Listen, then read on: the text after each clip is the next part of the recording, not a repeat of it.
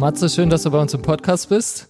Du hast jetzt frisch im schönen Bildungszentrum Lower Bad Orb angefangen. Das ist deine erste Referentin-Tagung, oder? Ja, richtig. Vielleicht kannst du uns kurz von deinen Eindrücken schildern.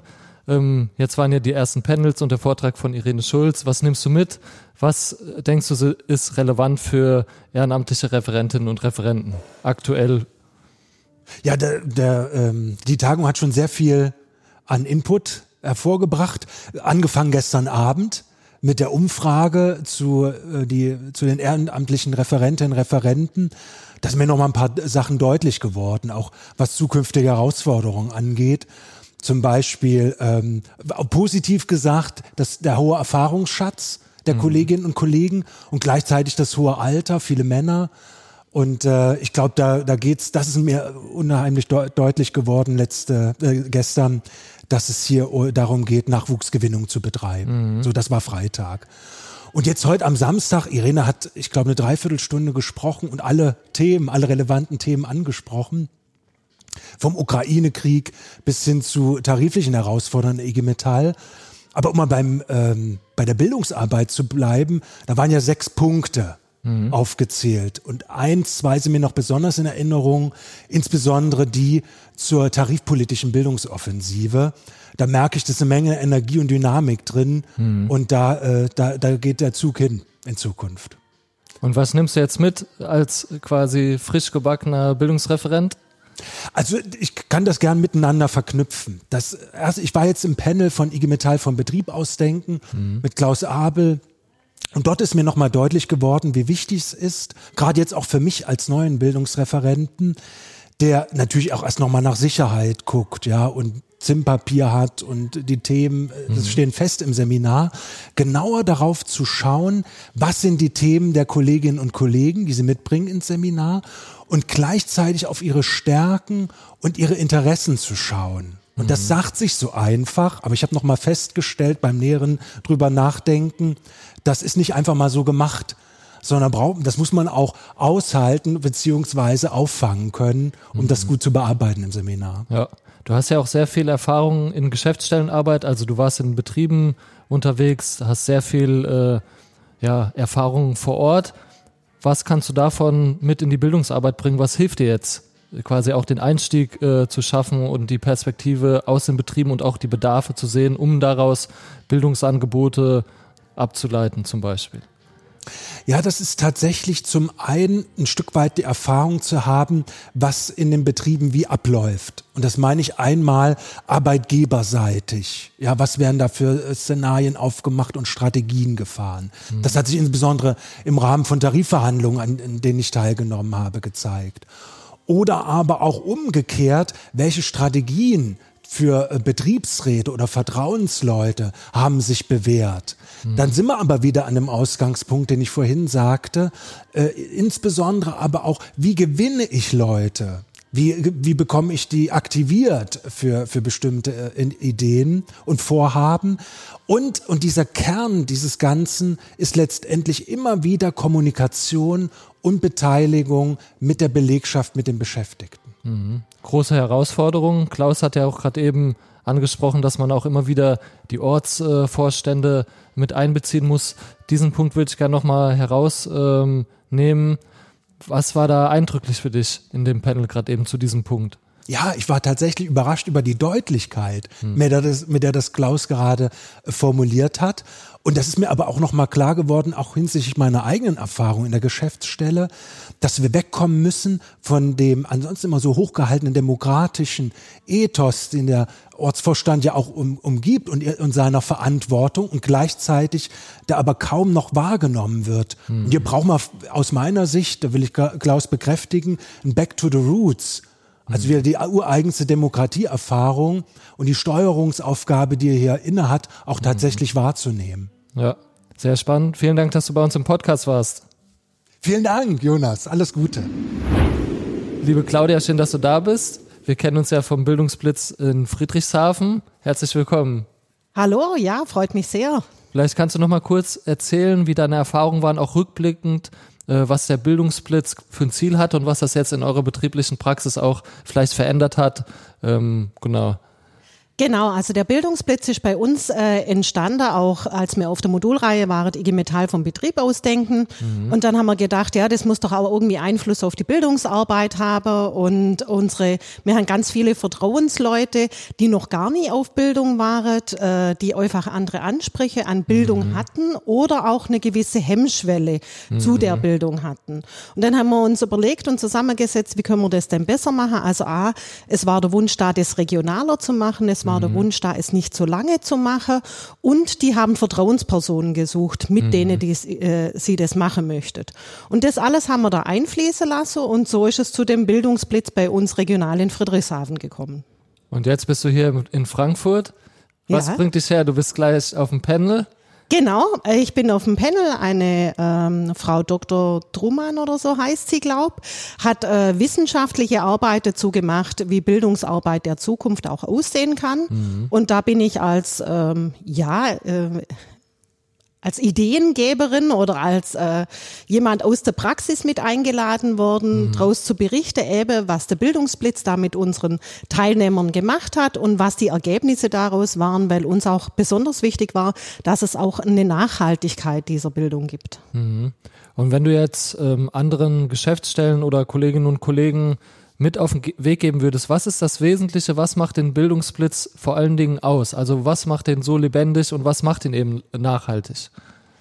Also ihn macht vor allem nachhaltig, dass wir immer den Bildungsblitz mit einer Aufgabe auch für unsere Teilnehmer, ähm, äh, ich sag mal, platziert haben. Das war beim ersten Bildungsblitz, dass wir denen vor Weihnachten einen Wunschzettel mitgegeben haben, mhm. mit dem sie rausgehen können, zu unseren Mitgliedern und vor allem unseren Nichtmitgliedern rausgehen können. Mhm. Da ist speziell um die Vertrauensleutearbeit gegangen.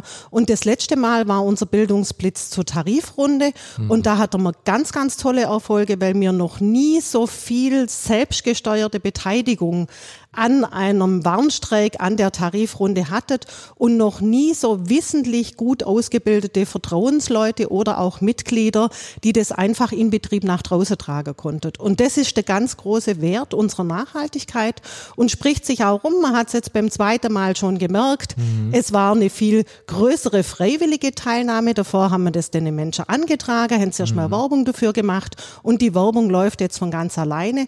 Und ich kann wirklich jeder Geschäftsstelle und jeden Betrieb nur rate, sich auch sowas zu überlegen, mhm. weil wir müssen, wenn die Menschen nicht zu uns zur Bildung kommen, muss die Bildung zu ihnen kommen.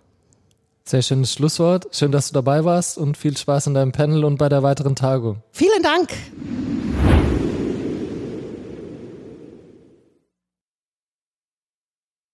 Herzlich willkommen, Jonas. Du bist aus Kassel heute hier zu Gast.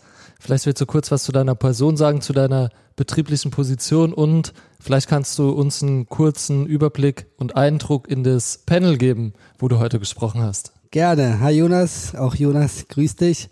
Ja, kurz zu meiner Person. Ich bin äh, VK-Leiter und äh, freigestellter Betriebsrat bei Airbus Helikoptertechnik in Kassel. Und ich bin auch noch bei der IG Metall aktiv, äh, bin im Leitungsteam der Vertrauensleute und ähm, mein Eindruck bis jetzt ist sehr gut. Also wir waren gerade so eine ähm, Gruppe gewesen, haben wir über Vertrauensleute Arbeit geredet. Warum ist Bildung so wichtig? Warum sind die Vertrauensleute so wichtig? Und da haben wir uns halt ausgetauscht, wie es in den anderen Betrieben äh, zugeht, wie es bei uns zugeht. Und dieser Informationsaustausch, dieses Feedback gegenüber, das ist enorm wichtig, weil wir voneinander, lernen und wieder das Rad nicht neu erfinden müssen. Mhm. Ihr hattet jetzt auch über IG Metall vom Betrieb aus äh, denken noch gesprochen. Ihr wart da ja auch sehr erfolgreich unterwegs und seid auch sehr erfolgreich und stark, sage ich mal, in der Tarifrunde unterwegs gewesen wenn ich das so zusammenfassen darf. Richtig, genau. Also wir haben jetzt auch über IGM vom Betrieb aus Denken aus Leipzig haben wir uns nochmal unterhalten. Äh, die Projekte gehen ja immer weiter. Hm. Das heißt, es endet kein Projekt, es lebt immer weiter mit den Vertrauensleuten im Betrieb. Es kommen neue Herausforderungen, äh, Tarifrunde. Es gibt ja viele, viele Aspekte, wo die Vertrauensleute immer eine wichtige Rolle spielen. Hm. Und die Vertrauensleute sind keine Wasserträger der Betriebsräte, sondern das sind Menschen, die auf Augenhöhe mit dem Betriebsrat zusammenarbeiten und äh, deswegen dieses Zusammenspiel zwischen Betriebsrat, VK-Arbeit und Hauptamtlichen, wenn das perfekt miteinander verzahnt, mhm. dann hast du immer Erfolg. Deswegen müssen wir da einfach stärker werden und zusammenarbeiten und nicht gegeneinander, aber es funktioniert ganz gut und da, wo zusammengearbeitet wird, da haben wir immer Erfolg. Und deswegen ist diese Bildung und dieses IGM vom Betrieb aus Denken im Betrieb enorm wichtig um die Zukunft für morgen zu gestalten. Mhm.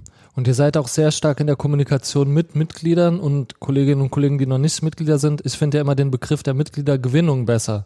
Wie, wie macht ihr das? Richtig, also wir ähm, sind sehr hoch organisiert, 96 Prozent, hatten aber früher auch mal vor zwei Jahren, sage ich mal, 23 Prozent gehabt. Also da ist sehr viel passiert und ja, authentisch sein, mit den Kollegen reden, ob das jetzt die Ingenieure sind, bei uns sind die Ingenieure zu 100 Prozent organisiert, mhm. da wo früher fast keiner drin war. Das heißt, du musst einfach hingehen und musst einfach mit den Menschen reden. Und da ist halt so eine Mauer dabei und diese Mauer musst du einfach abreißen. Weil die Blue Colors, die gehen zu den Ingenieuren nicht und die Ingenieure sagen, die kommen nicht zu uns. Das heißt, da ist immer jahrelang so eine Wand dazwischen. Indem man die Wand abgerissen hat und mit dem man geredet hat, ist es halt einfach, ähm, äh, ist dieser Erfolg erst überhaupt so zustande gekommen. Mhm.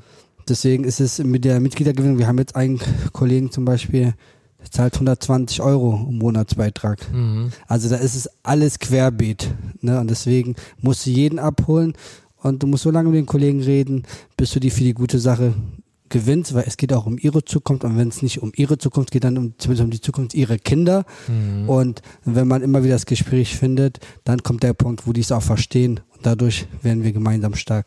Mhm. Das hört sich jetzt äh, sehr einfach an, aber es war ja wahrscheinlich ein sehr anstrengender und intensiver Prozess bis dahin, weil 98 Prozent ist ja auch ein Fund. Ja, 96 Prozent. Sorry, 96. Äh, ja, 96 Prozent, 98, da wollen wir doch hin. ja, es ist alles möglich. Sobald wir uns das vorstellen können, hm. dann kann man das auch umsetzen. Das heißt, ich oder beziehungsweise meine Kollegen, wir müssen erstmal selber an unserer politischen Einstellung arbeiten, an unserer Persönlichkeitsentwicklung. Das heißt, wir müssen uns erstmal selber klar wollen, klar werden, was wollen wir erreichen. Wenn wir das erreichen wollen und daran 100 Prozent glauben oder 110 Prozent glauben, dann glauben uns auch die Kollegen. Aber wenn wir davon selber nicht überzeugt bin, dann ist es schwierig, Leute zu überzeugen. Und deswegen ist es immer dieses Weiterbildung, dieses Austausch, Feedback mit den Betrieben, das ist mhm. enorm wichtig. Wir haben jetzt zum Beispiel in Nordhessen was eingebaut, was es vorher nicht gab. Wir haben gesagt, wir treffen uns nicht mehr, also diese Treffen der Vertrauenskörperleitung, nicht mehr in der Geschäftsstelle, sondern wir gehen in den Betrieben rein. Mhm. Das heißt, wir sind jetzt circa jetzt, ähm, letztes Mal hatten wir 40 Teilnehmer gehabt, 20 Betriebe. Das heißt, wir sind in den Betrieben rein. Wir waren bei Mercedes gewesen, wir waren bei Hanumak gewesen. Wir haben das bei ZF bei uns gestartet. Mhm. Wir gehen immer einmal im Monat in den Betrieben rein und machen einen Rundgang und reden auch über Vertrauensleute Arbeit mhm. und anschließend gehen wir zusammen essen und tauschen uns aus. Und das machen wir damit, wenn ein Betrieb ein Problem hat, damit dann alle dann da sind und sich mhm. gegenseitig unterstützen können. Und das läuft super. Deswegen kann ich das auch nur weiterempfehlen. Sehr spannend. Schön, dass du dabei warst. Ich hoffe, wir sehen uns bald wieder in Kassel. Danke, danke, danke für die Einladung.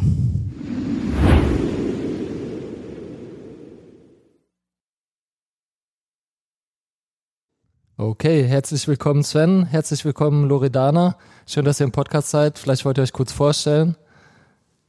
Ladies first. Ja, hi, ich bin die Loredana, auch genannt Lore. Ich bin nachrückende Betriebsrätin bei der Mercedes-Benz äh, AG in Untertürkheim und stellvertretende VK-Leiterin für Untertürkheim und ähm, die Forschung und Entwicklung. Ich bin der Sven. Ich arbeite auch bei Mercedes in Untertürkheim ähm, bin Betriebsrat und stellvertretender VK-Leiter. Schön, dass ihr da seid. Jetzt der äh, Tag neigt sich dem Ende zu. Du saßt auch auf dem Panel. Vielleicht könnt ihr kurz berichten, was war besonders spannend für euch, was nehmt ihr mit, was wäre vielleicht auch erfahrenswert für Referentinnen und Referenten, die jetzt den Podcast hören zu Hause.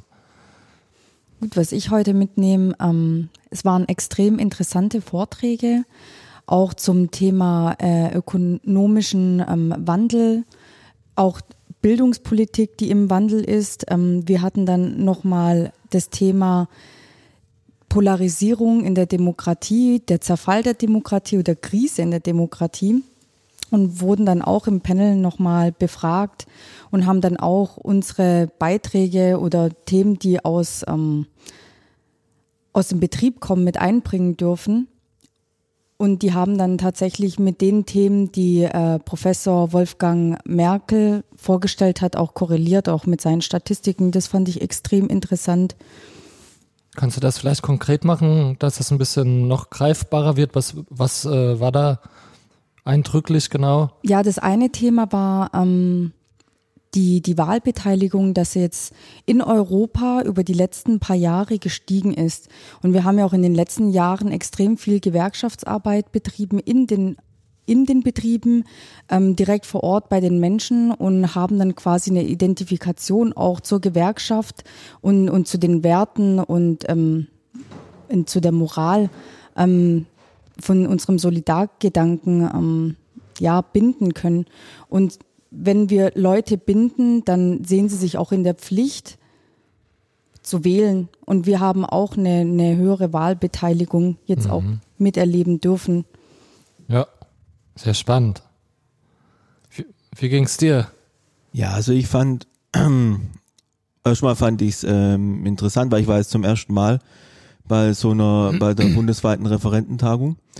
Ähm, und dann, ähm, wenn man dann in den Raum reinkommt und erstmal den, den großen Raum mit, mit den, wir sind glaube über 100 Leute insgesamt, ähm, ist es erstmal der Austausch untereinander, ist, ist äh, die Vernetzung, wenn man ja schon sagt, äh, ist, äh, ist äh, sehr gut und äh, läuft auch gut, also sind ja alle offen und da kann man sich über gewisse Themen austauschen, ähm, was auch, was die Unterschiede, auch die betriebsphysischen Unterschiede oder auch die unterschiedlichen Rollen und Funktionen und Aufgaben, wo jeder andere hat. Das, das, äh, das ist sehr interessant und sehr hilfreich auch. Da kann man auch gegenseitig voneinander lernen.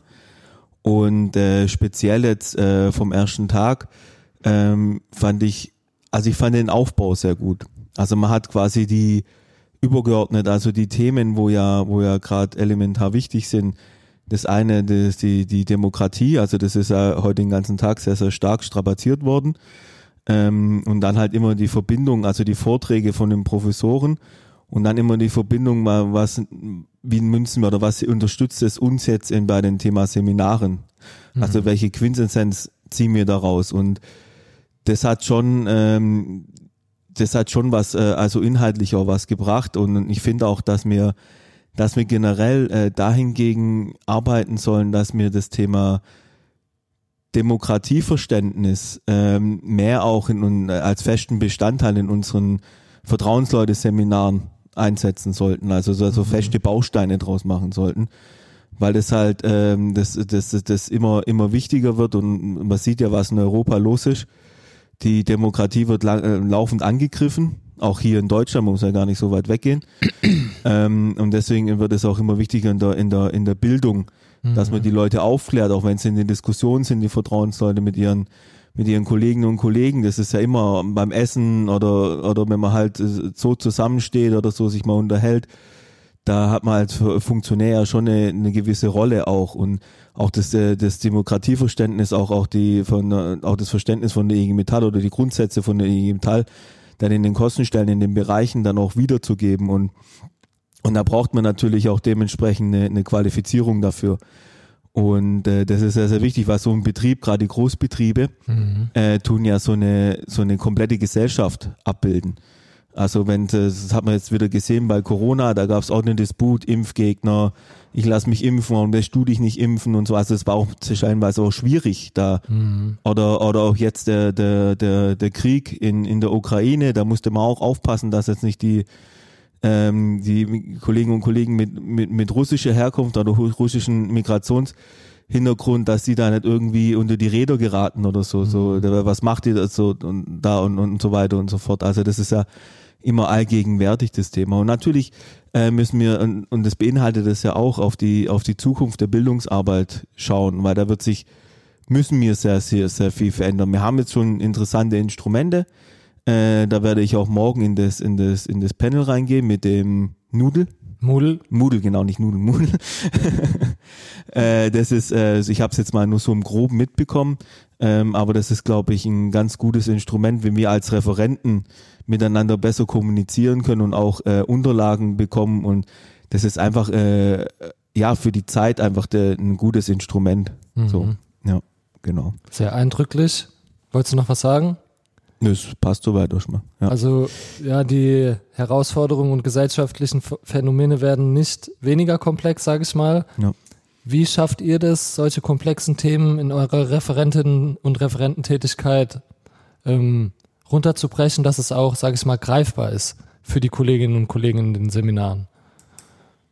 Ja gut, wir sind ja, also ich bin gerade noch in meiner Referentenausbildung und es wird auch noch, so wie ich das jetzt mitbekommen habe, auch noch Methodentrainings geben. Mhm. Wir haben auch schon einige Tools an die Hand bekommen und im März gibt es tatsächlich auch nochmal, ich meine, einen zweieinhalbtägigen ähm, Moodle-Austausch, aber es geht nicht nur um, um die Themen. Ich glaube, es ist wichtig, dass wir die Themen plastischer machen, greifbarer machen, erlebbarer machen für, für die Teilnehmer an den Seminaren, damit einfach mehr, mehr hängen bleibt und nachhaltig hängen bleibt. Wobei es trotzdem eine schwierige Aufgabe sein wird, weil die Themen sind eben komplex und man muss mhm. einfach ein kleine Häppchen schneiden und dann quasi verdaulich servieren. Ja, wichtig ist auch mit einer gewissen Sensibilität an die Sache ranzugehen. Mhm. So, dass es ähm, man kann das auch nicht, äh, finde ich jetzt so von der von der Methodik her jetzt so einen Standard machen. Also es kommt ja immer, wie bei eigentlich den anderen Themen, auch immer um die, auf die Teilnehmer drauf an. Auch äh, wenn jetzt, wenn man das gerade, weil du es angesprochen hast, das Demokratie, Demokratieverständnis, ähm, da kommt es auch, ja, wenn es jetzt ein bisschen komisch klingt, aber da kommt es auch auf die Nationalitäten drauf an, äh, die jetzt in dem, in, in dem Seminar teilnehmen und natürlich auch, wie, wie sie eingestellt sind. So, mhm. so musst du halt äh, dann, dann langsam an die, an die, an die Sache dann ähm, herantreten und äh, in, in Diskussionen dann schon äh, das, das wiedergeben, was auch, was halt das Demokratieverständnis von Sachen der IG Metall sein soll, weil wir, wir sind ja alles oder Vertrauenssäule der IG Metall und wir sollten das ja dann schon dementsprechend widerspiegeln, mhm. aber wir müssen das ja erstmal vermitteln. Das kann man beispielsweise auch verbinden, wenn man zum Beispiel die, die IG Metall Satzung oder so durchgeht in, mhm. in, in, Arbeitsgruppen oder so, dann da kommt man ja auch automatisch auf das Thema als Beispiel. ja. ja. Sehr spannend. Vielen Dank, dass ihr dabei wart. Ich wünsche euch noch eine schöne Tagung. Dankeschön. Danke. Herzlich willkommen, Amadou. Du bist aus Berlin hier bei der Referentinnen-Tagung. Heute ist der letzte Tag. Du hast gestern sehr interessante Dinge zum Thema auch ähm, historische Bezüge und ähm, auch historisch-politische äh, Bildungsarbeit gesagt. Vielleicht möchtest du dazu nochmal einsteigen, was für dich da wichtig ist für die gewerkschaftliche Bildungsarbeit. Ja, äh, zuerst einmal guten Tag, Jonas. Für die gewerkschaftliche Bildungsarbeit und äh, seine Entwicklung äh, ist mir wichtig, äh, aus der Vergangenheit zu lernen und äh, ein historischer Bezug äh, zu bestimmte aktuelle Situationen herstellen. Zum Beispiel, wir haben aktuell, aktuell das Thema, äh, das Thema, äh, das Thema Lieferkette, also die Lieferkette, die unterbrochen sind. Mhm. Und wenn wir uns äh, auf die Vergangenheit beziehen, in der Vergangenheit war es auch so wie für die Entwicklung des Automobils, hatte Deutschland auch, auch Kautschuk gebraucht aus dem Kongo. Und genauso diese Dinge wiederholen sich und daher wäre äh, mein Vorschlag, dass wir IG Metaller in unserer politischen Bildungsarbeit äh, aktuelle Situation beziehen auf Vergangenheit, äh, auf der Vergangenheit. Das wäre mir unheimlich wichtig, überhaupt allgemein und, und speziell äh, jetzt äh, unser Blick über den Tellerrand hinaus hinauswerfen und zwar speziell Bezüge aus Afrika, Asien und äh, orientalische Länder und Lateinamerika, weil aus diesen aus diesen Ecken beziehen wir auch Rohstoffe mhm. und zwar, dass wir dass also dass wir aus der Vergangenheit, wo, wo das Miteinander zwischen Europa, speziell zwischen Deutschland und andere Länder, nicht auf Augenhöhe war und nicht fair war, dass wir heute unsere jungen Leute, die wir, die wir in der IG Metall fortbilden, dass wir, äh, dass wir sie daran erinnern oder dass wir gemeinsam an einer Haltung arbeiten, wo wir in der Begegnung auf Augenhöhe gehen. Und das funktioniert auch am meisten, wenn wir, wenn es uns bewusst ist, wie es in der Vergangenheit gelaufen ist und wenn wir diese Vergangenheit verarbeiten. Das heißt, der Blick zurück hilft, um in Zukunft Fehler zu vermeiden, Menschenrechte einzuhalten und auch im Kontext Lieferketten drauf zu gucken, dass eben auch bis in die kleinsten Details, sage ich mal, äh, faire Arbeitsbedingungen ähm, ja, sichergestellt werden. Ja. Ja, stimmt es. Und es gibt zwar, also ich sag mal, in Europa verlässt man sich auf Gesetze. Und es gibt ein, Liefer, ein Lieferkettengesetz mittlerweile. Nur es ist wichtig, es ist wichtig daran zu denken, dass Menschen setzen Gesetze um, nur wenn sie es freiwillig tun und wenn sie auch die entsprechende Haltung pflegen. Mhm. Ansonsten, wenn ein Mensch vor einer Entscheidung steht, für seine Firma Rohstoffe einzukaufen und er sieht, welcher Umsatz und welche Gewinne er machen würde, wenn er nicht auf das Gesetz achtet, wenn da die Haltung fehlt, dann wird er eine illegale Beschaffung bevorzugen. Deswegen die Gesetze bilden nur ein Baustein. Der andere Baustein für uns IG Metalle sollte er sein, Haltung. Haltung zu pflegen, Haltung zu kultivieren und das können wir in unserer Bildungsarbeit machen, so wie wir zum Beispiel in dem Seminar Einführung in Betriebsratarbeit. Da, also, da gibt es ein, ein Baustein für den Interessengegensatz. Warum machen wir das? Weil wir eben für, von unseren Betriebsräten diese Haltung erwarten. Mhm. Und genauso, genauso das Gleiche könnten wir auch tun bei anderen Themen. Mhm. Sehr spannend. Vielen Dank, dass du bei uns im Podcast diese interessante und sehr wichtige Menschenrechts- und historische Perspektive eingebracht hast. Dankeschön, Jonas. Hat mich gefreut.